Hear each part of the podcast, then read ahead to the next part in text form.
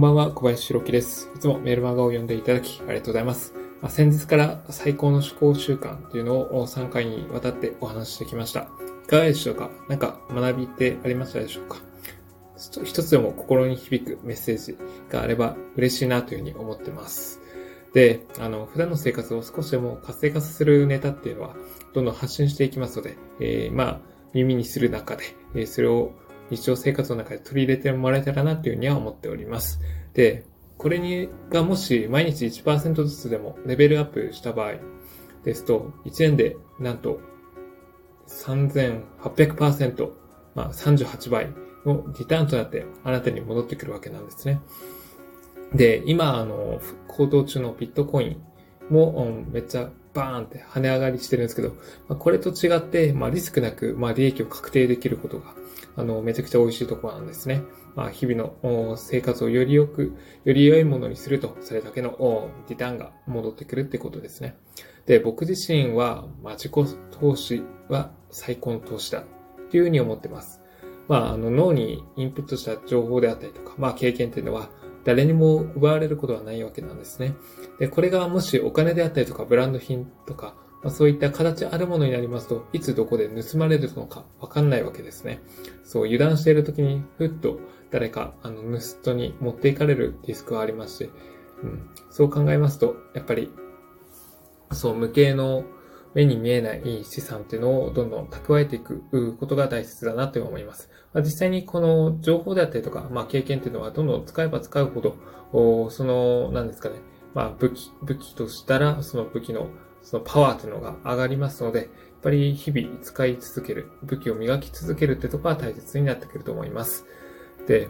えっ、ー、と、まあ、ここまでが前置きで、えー、ここからが本日のテーマです。で、今回のテーマは、効果が大きい生活習慣パート1というところです。まあなんか最高の思考習慣とちょっと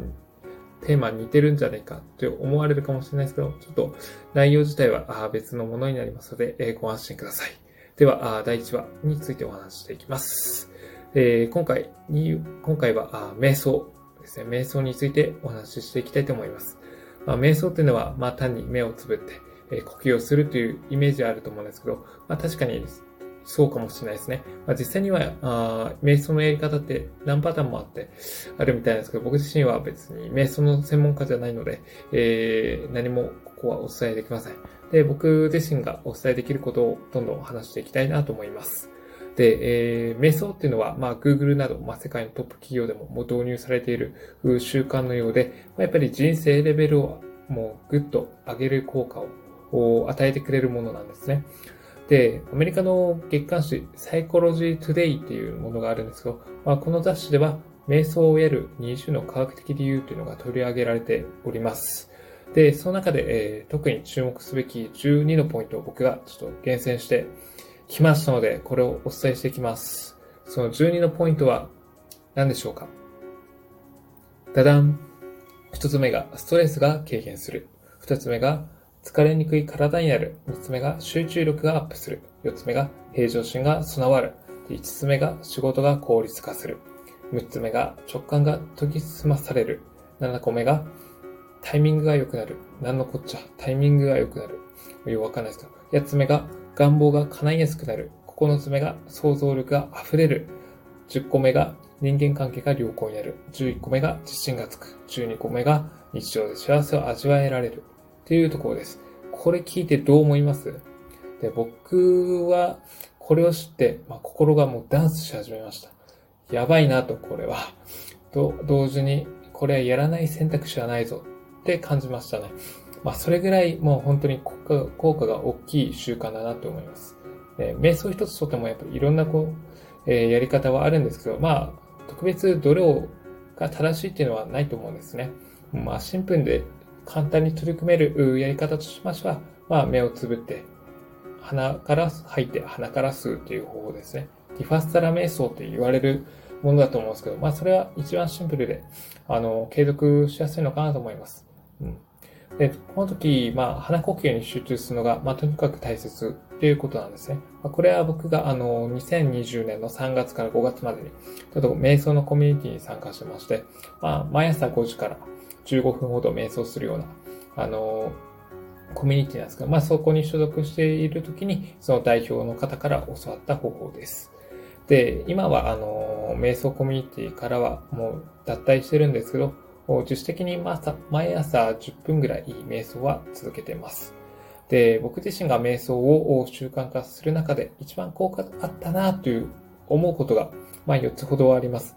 あれ、一番効果あったなって思うのと、ちょっと矛盾してますけど、まあ、えー、特に効果あったなと思うことが4つありますので、これを取り上げてみます。で、1つ目が、うまくいかないことがあっても、その状況を受け入れられるようになったということですね。で、2つ目が、感情のコントロールがうまくなった。3つ目は、大きな願望が叶った。あ、これちょっと自慢になってすみませんけど、あの、物販の授業を企業さんに売却したってことです。で、これについては、あの、物販やるのめんどくさいから、外注化っていうか、誰か雇って、えー、まあ、なんですかね、商品の梱包とかをやってもらおうかなと思うんですけど、なんか、あるふとした瞬間に、えー、物販の授業は売れますよっていうのを、ちょっと情報見、見聞きしたんですよね。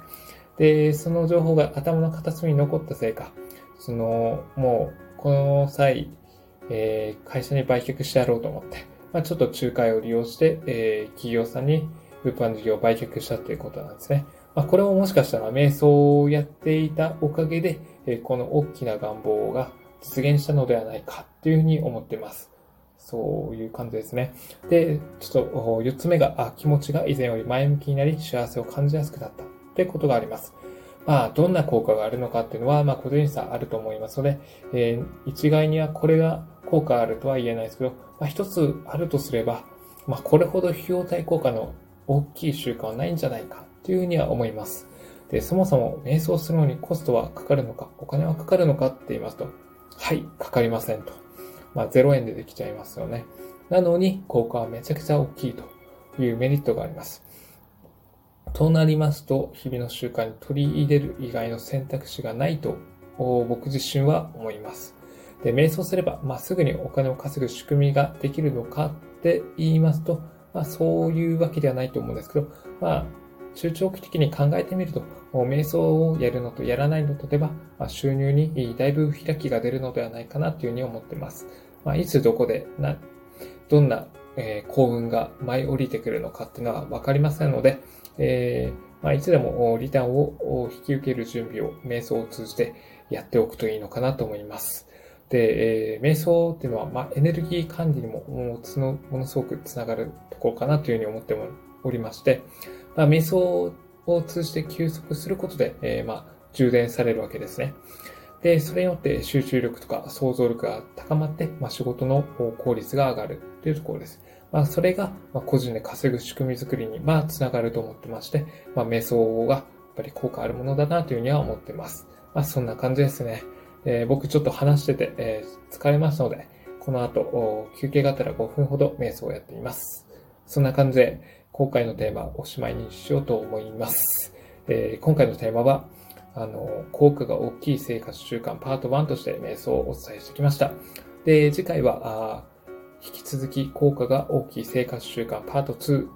で、えー、最高で最強のサプリメントについてお話ししていきたいなと思います。もし興味があれば、え